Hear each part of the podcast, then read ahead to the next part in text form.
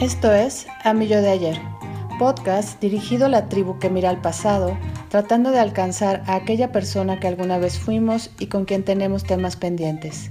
Durante los siguientes episodios nos conectaremos con historias reales, escritas en una carta, y charlaremos desde una mirada humanista y existencial de aquellos temas que nos hermanan, desde nuestras similitudes y diferencias. A de ayer es un podcast producido por el colectivo Es de Humanos como una respuesta a una cultura que todo el tiempo nos exige saber y como un intento de que el relato nos acerque.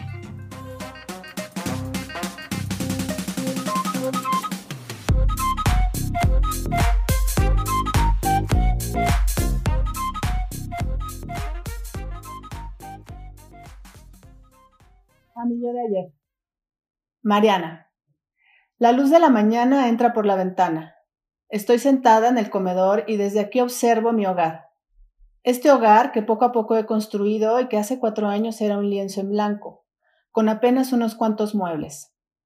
Veo el sillón morado que acabo de adquirir más por capricho que por necesidad, la taza color turquesa en la que diariamente tomo café caliente para arrancar el día, las plantas que en este tiempo han crecido, y mientras saboreo el café me doy cuenta de que quisiera tomar una foto y enviártela al pasado para decirte, Mira, lo lograste. Este es el hogar que formaste. Sí vas a poder. Durante algunos años me juzgué por haber caído en una relación de pareja que no me hacía bien. Me reclamé el que la inteligencia de la que presumo parecía haber desaparecido. Sentí vergüenza de haber permitido abuso, vergüenza de aguantar tanto y vergüenza de terminar una relación que al exterior parecía exitosa y llena de amor.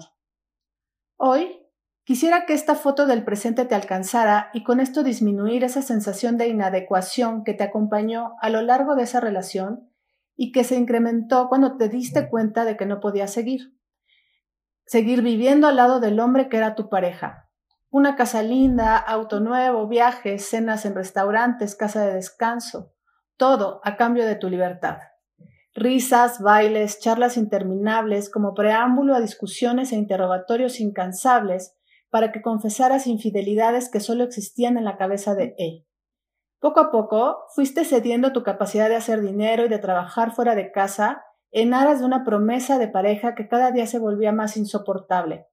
Fuiste cediendo tu tiempo para hacerte cargo de sus comidas especiales, su ropa, la limpieza de casa y las compras de la semana, mientras el control, los celos y la desconfianza se convertían en los principales personajes de una novela de terror. Fuiste cediendo tus espacios sociales hasta quedar reducida a tu relación de pareja y unos cuantos amigos. Quiero que sepas que tu salida de esa casa y de esa relación será complicada pero no imposible. Deberás armarte de paciencia para no caer en provocaciones de E. Harás hojas de Excel con presupuestos, listas de departamentos y costos de rentas. Visitarás varios de ellos preguntando si aceptan mascotas. En algunos te dirán que no. Ten confianza, vas a encontrar el lugar indicado. Cuando encuentres ese lugar, tu madre firmará de aval. La mudanza la harás en partes, llenarás tu camioneta varias veces hasta completar tus pertenencias. Tu amiga A te ayudará. La mesa del comedor te la venderá tu amiga N, el cuadro de Klim será un regalo de P. Todas ellas te llamarán constantemente para saber cómo vas y preguntarte si necesitas algo. Con la ayuda de tu terapeuta y de tu médico, tu salud va a mejorar. Como puedes notar, no estarás sola. Con el paso de los meses, tus ojos volverán a brillar, la risa aparecerá y le dirás adiós a las planchas de pelo, dejando que los rizos que por años estuvieron domesticados tomen su lugar. Lo vas a lograr y sentirás la satisfacción de ejercer la profesión que tanto te gusta y recibir dinero por esto. Reconectarás con amigos que fuiste dejando de lado, seguirás estudiando y podrás respirar el aire fresco sintiendo que por fin nadie te vigila porque tú lo vas a lograr. Bien, acabamos de escuchar una carta que fue escrita por mí, dirigida a mí en otra época de la vida. Y el tema de esta carta y lo que quise compartir fue en parte el efecto de vivir en una relación con abuso emocional. Y con esto quiero iniciar eh, nuestra charla del día de hoy. ¿Qué ocurre con las relaciones de abuso emocional? ¿Cómo pasa esto? ¿Cómo detecto si estoy ahí? Andrea y Pilar, ¿qué me dirían ustedes? Es, es un tema muy interesante, creo, porque dentro de todas las el cliché que se maneja en el tema de las relaciones de abuso emocional, relaciones de violencia, creo que hay una línea muy delgada este, y muy difícil de distinguir en cuanto se, se traspasa esa línea y no.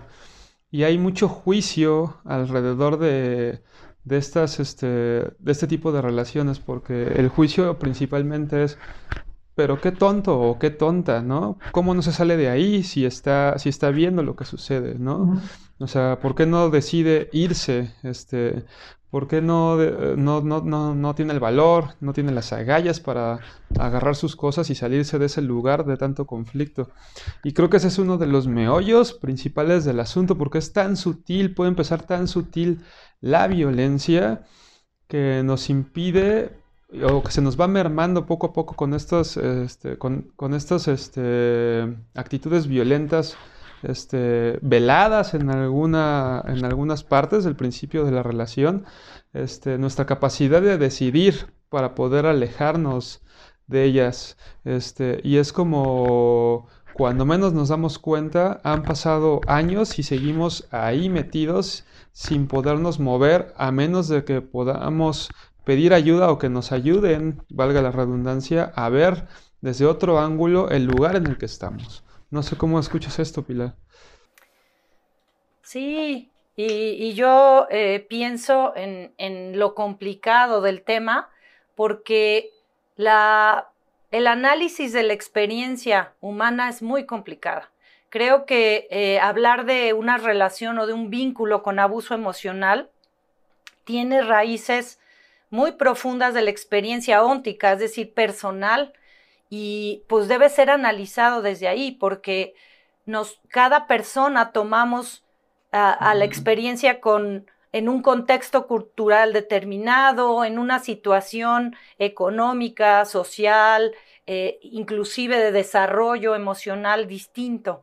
Entonces, creo que hay que, ser, muy delicados para tratar la experiencia de abuso, eh, eh, abuso emocional en una relación, porque tiene fronteras y tiene límites muy delicados y muy sutiles, y es muy difícil llegar a esos rincones de la conciencia en el que hay un punto ciego y la persona no lo puede ver, ¿no? Entonces, creo que el avance tiene que ser muy cuidadoso porque como dices, André, y estoy de acuerdo, es difícil que la persona lo pueda ver y el, lo, lo, complicado para, para el terapeuta, y no sé ustedes qué piensen, pero es ser el testigo de eso, ser el testigo inclusive del que la persona puede estar en riesgo, puede estar en peligro, pero no lo puede ver. Entonces, como terapeutas, pues de repente nos vemos en ese momento complicado de acompañar a la persona y ir desentramando y desenredando esa parte que ella no puede ver y acompañarla juntos y que determine en qué momento sí ya se está poniendo en riesgo o que determine y desglosemos juntas culturalmente para ella qué significa tener esa identidad. Porque escuchaba la, carta de, de Mariana y oía que hay una parte en la que le genera vergüenza y la vergüenza es un, es un eh, sentimiento muy humano, pero muy difícil de tratar por haber permanecido ahí en un lugar en el que le daba identidad.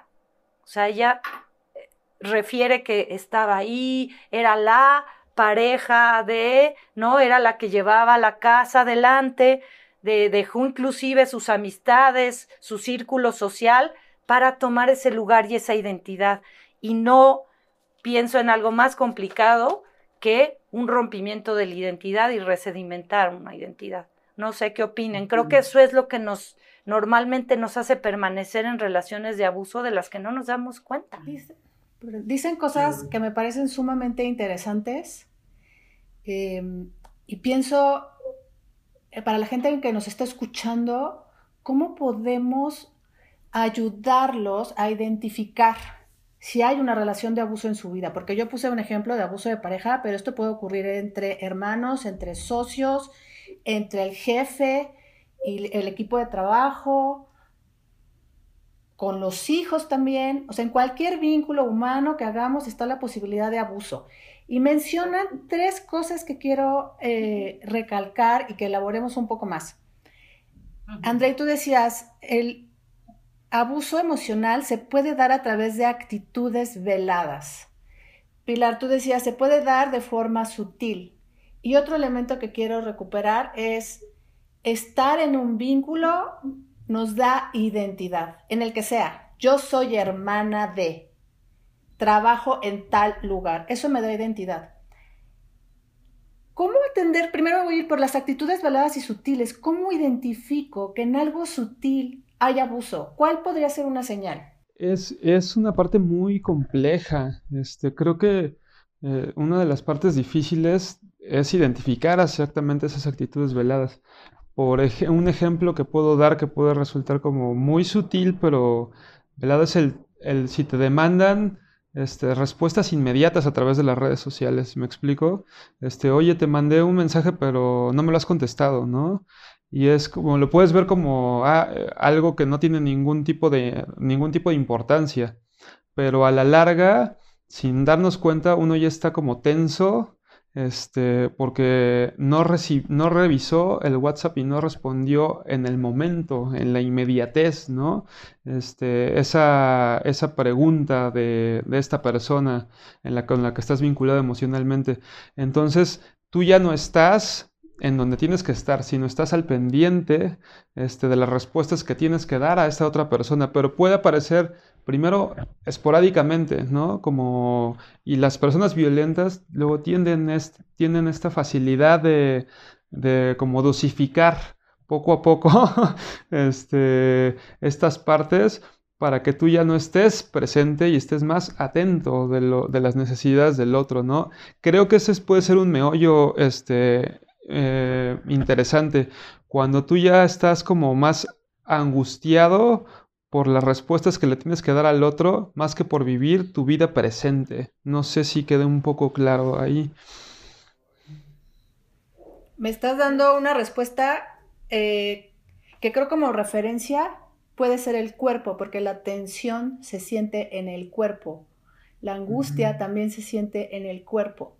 Que de pronto yo pensaba, si yo reviso pues me está preguntando algo. ¿Por qué me pongo tensa? Pues necesita saber algo.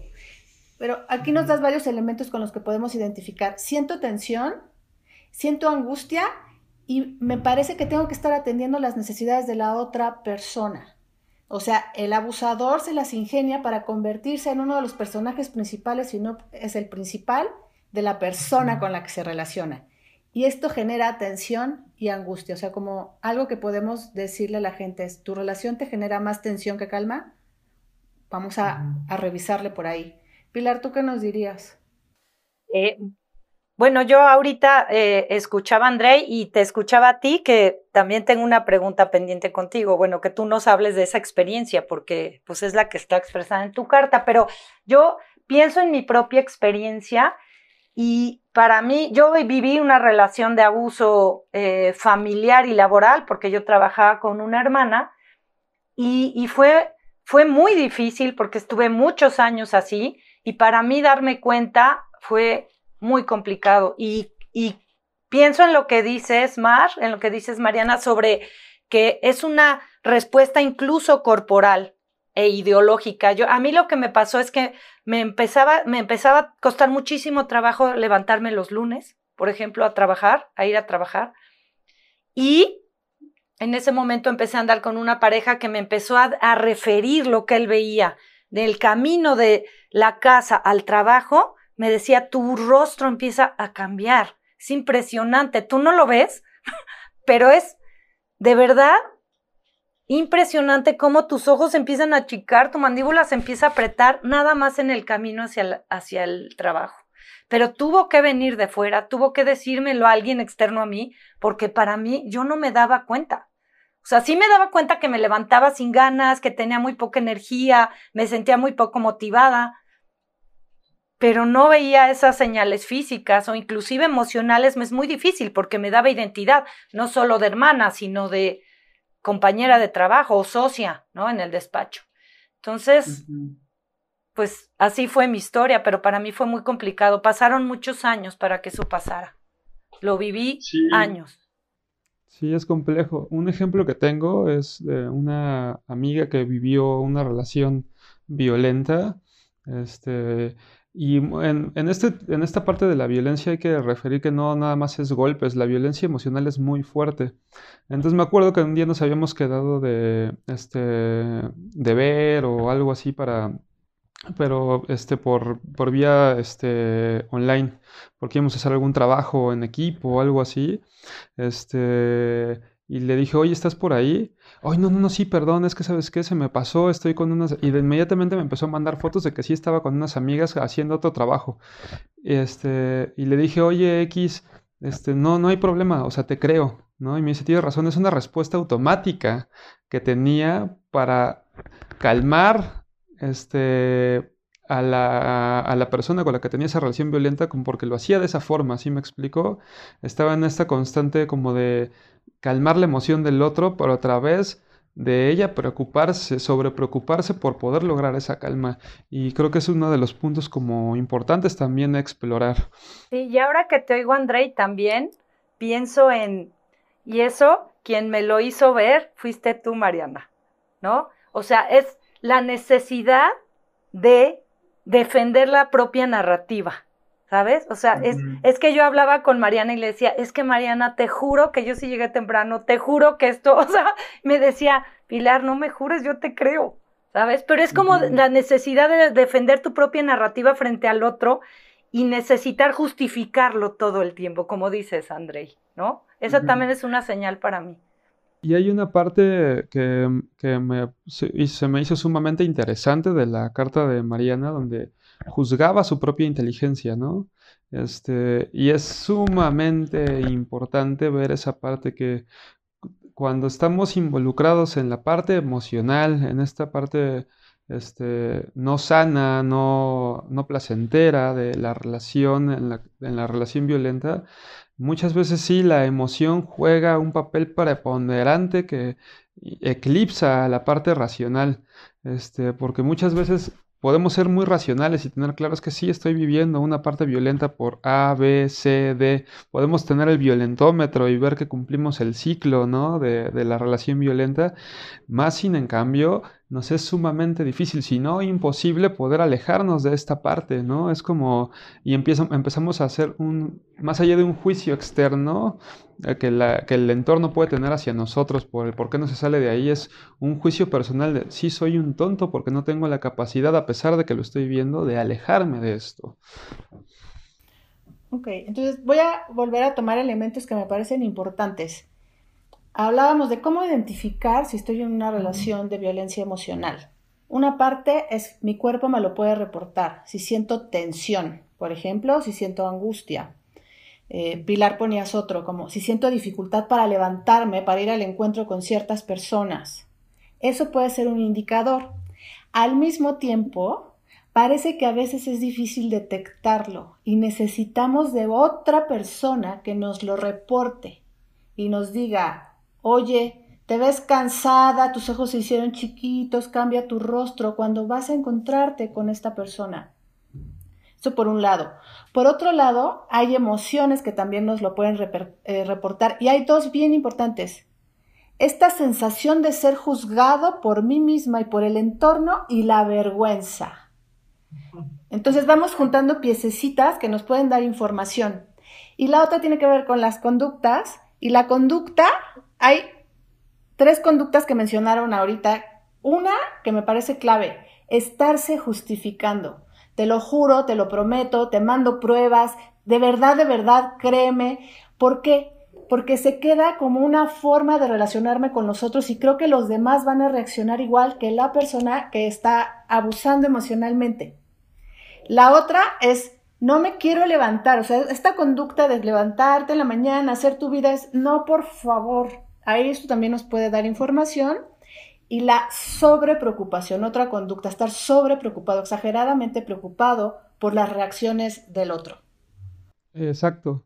Y algo que quería también mencionar que lo retomo de tu, de tu carta, eh, que dijiste, empecé a dejar mis espacios personales por eh, mis espacios amistosos por unos cuantos amigos que ya eran contados, es esta parte donde empiezo a renunciar a la satisfacción de mis necesidades de vínculo emocional con otras personas que me hacían bien, a irlo reduciendo este, por, la, por estar atenta a las demandas o a las inseguridades de la otra persona. Este, entonces, todo se reduce de repente a estar satisfaciendo las necesidades de seguridad de otro a través de renunciar a mis necesidades de vínculo con, mi entorno. Entonces es una sensación incómoda donde sí empezamos a, a, vislumbrar como es que estoy dejando de hacer muchas cosas que a mí me gustaban por satisfacer o por dejar tranquilo al otro mientras yo me siento mal. Y creo que esto tiene una consecuencia bien importante, que es aislamiento. Exacto. Y entre más aislada estoy y más mermada me siento de mis propias capacidades, más dificultad percibo en poder salir de ahí. Y de aquí quiero tomar algo, uh, ¿cómo apoyar a alguien que está viviendo abuso emocional? Los que estamos afuera de pronto eh, de una relación así, podemos verlo o podemos tener señales. ¿Cómo acompañar a la persona que se siente avergonzada, mermada, enjuiciada, angustiada, tensa, preocupada? Si yo soy amigo o amiga de alguien que está viviendo esto, ¿qué le recomendarían? Eh, en este sentido, creo que el mero acompañamiento es muy difícil, es, muy difícil para la gente que no se dedica a esto, porque desde el, desde el apoyo que uno quiere brindar como amigo, es, hey, déjalo, que no estás viendo que bla, bla, bla, bla, bla, y es como empezar a, a vomitar la verborrea de lo que debería de hacer porque se está sintiendo mal cuando la otra persona ni siquiera tiene la capacidad de recibirlo. Es, es acompañar. la palabra que dijiste clave es acompañar y muchas veces es acompañar desde la renuncia personal de, que tenemos como amigo, de decirle tienes que hacer. Es solo acompañar y escuchar. Creo que sería como un, gran apoyo para poderlo lograr. Yo, eh, y bueno, creo que lo dije hace rato, es muy delicado, es una línea muy eh, delgada para cruzar y hay que ser muy cuidadosos porque, bueno, hablábamos de dos cuestiones fundamentales aquí. Creo que eh, la identidad que se forma como ser esa persona de la que se está abusando, eh, tiene que ser cuidadosamente protegida, porque una de las cuestiones que más desestabilización emocional he visto que generan es el, perder la o el rompimiento de la identidad así de manera abrupta. Entonces, creo que hay que ser muy cuidadosos y, tenemos que primero acompañar y ofrecer una red de apoyo si vemos riesgo, ¿no? Eso es lo que yo haría. Y otra sería como ir acompañando a la persona, como dice André, lo primero es acompañar, no tratarla de sacar de ahí, o sea, acompañar esa identidad que está teniendo en ese momento y poco a poco, sabes que ir cuestionándole, ir reportándole, ir, ir, diciéndole lo que yo veo, pero con mucha sutileza, porque si hay un rompimiento fuerte de la identidad, lo, lo que hablábamos, eh, en algún momento hemos hablado de la incertidumbre, lo que nos genera certezas, lo que nos genera, genera seguridad, y la pertenencia o la identidad es algo que nos genera seguridad, entonces romperla de golpe, pues puede ser muy, muy, muy delicado. Entonces, acompañar y en el acompañamiento, pues ir, ir quizás sí cuestionando poco a poco, ¿no? Sus significados, sus comportamientos, sus, eh, para que vaya tomando riesgos muy, muy, muy em, controlados, con mucho cuidado. ¿Cómo puede ayudar la terapia a identificar una relación de abuso o a salir de ella? ¿Qué, ¿Cuál sería la diferencia de ir a terapia o no ir? Pues ahí sí, perdón, pero te lanzo la pregunta a ti, Mar. O sea, tu carta en ese sentido es muy, eh, es muy clara, ¿no? Sobre esa, esa, ese camino que tú transitaste. Ok, entonces desde ahí les voy a compartir ¿qué me ayudó en, el proceso terapéutico? Uno, me ayudó a tener una terapeuta eh, muy receptiva a, la experiencia que yo iba compartiéndole. No me sentía juzgada, sentía mucha empatía y sentía que ella realmente podía sentir cosas a través de mi relato en las sesiones, que a ella le pasaban cosas, a veces se emocionaba, a veces se humedecían sus ojos, a veces mostraba cara de asombro ante lo que yo le contaba. Entonces estaba frente a una terapeuta sensible. Segunda, nunca me regañó por haber permitido algo, aunque fuera algo que yo decía, es que es absurdo que yo permití esto, no lo entiendo. Ella era muy, muy receptiva y empática. Entonces nunca me sentí regañada ni juzgada. Otra cosa que me ayudó mucho, ella me contaba este cuentito de si tú pones en una olla de agua caliente, de agua fría, la pones en la lumbre, en la estufa y metes ranitas y va subiendo la temperatura, las ranitas que están allá adentro no perciben cómo va subiendo el calor y se están cociendo, porque como fue gradual, no pueden notar ese cambio. Si tú echas una ranita al agua hirviendo como de la nada, del aire fresco, pues va a brincar inmediatamente. Y esto es algo que ocurre en las relaciones de abuso. La primera vez que salimos con alguien, por ejemplo, hablando de pareja, pues no va a soltar una respuesta dolorosa inmediatamente. Esto es gradual. De ahí las actitudes veladas y la sutileza de las que ustedes hablaban al principio. Conforme nos involucramos emocionalmente con esta persona, vamos permitiendo más. Y aquí hay otra característica que mi terapeuta me ayudó mucho a verlo, más otros libros que leí, en algunos libros que leí, es cómo trabajar el abuso emocional cuando la persona que abusa es una persona con la que tengo un vínculo afectivo. O sea, el amor y el afecto están acompañados de abuso. ¿Por qué lo hace mi hermana que no me quiere y yo la quiero? ¿Por qué lo hace mi pareja? ¿Por qué lo hace mi madre o mi padre? Y eso genera mucha confusión y hay otro elemento que pude trabajar mucho en terapia, la confusión. Porque viene acompañado de lindos momentos, de buenas experiencias. No todo el tiempo es abuso. Entonces, yo lo, nombro en mi carta, de pronto risas, charlas, momentos lindos, seguidos por una escena de celos. Y es muy difícil separarlo. Si yo me quedo con la linda charla, me quedo ahí 20 años. Si yo me quedo con el abuso y la escena de celos, salgo corriendo. Pero vienen con la misma persona en el mismo vínculo. Detectar que esto es confuso también me ayudó mucho, porque entendí por qué vivía como mareada como yendo y viniendo como péndulo. Esto es lo que yo viví con mi terapeuta que me ayudó. Alguna vez, cuando yo empecé a ver estas actitudes, lo trabajé con otra terapeuta y recuerdo que ella muy firme me dijo, tú lo permites, estás ahí porque tú lo permites. Y fue muy fuerte para mí que me responsabilizara de esa forma.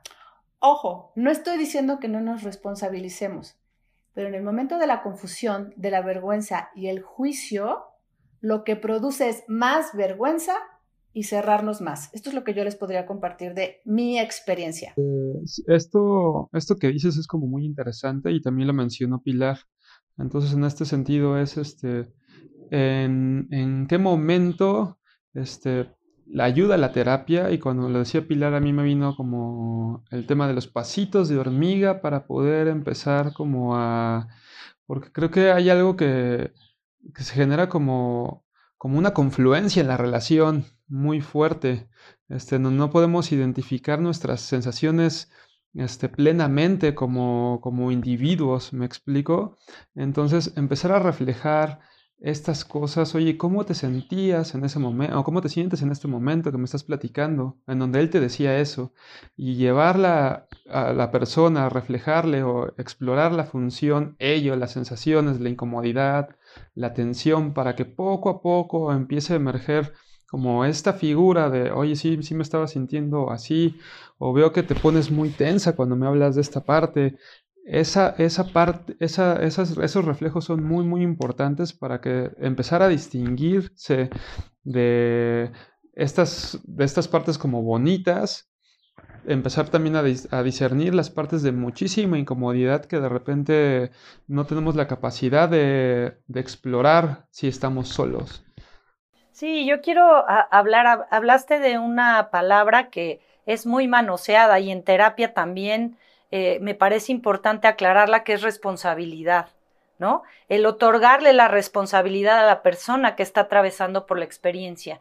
Y a mí me gusta analizar la palabra desde, más que desde la carga que tiene como ah, hacerme responsable y entonces eh, eh, verlo desde, desde la culpa, ¿sabes? O desde la vergüenza, es hacerle ver que la responsabilidad viene de responder, de cómo respondo a, a un estímulo, cómo estoy yo respondiendo frente a la, a, la, a, la, violencia, ya sea sutil o sea violencia fuerte, ¿no? Depende de la intensidad, pero ¿cómo respondo a eso?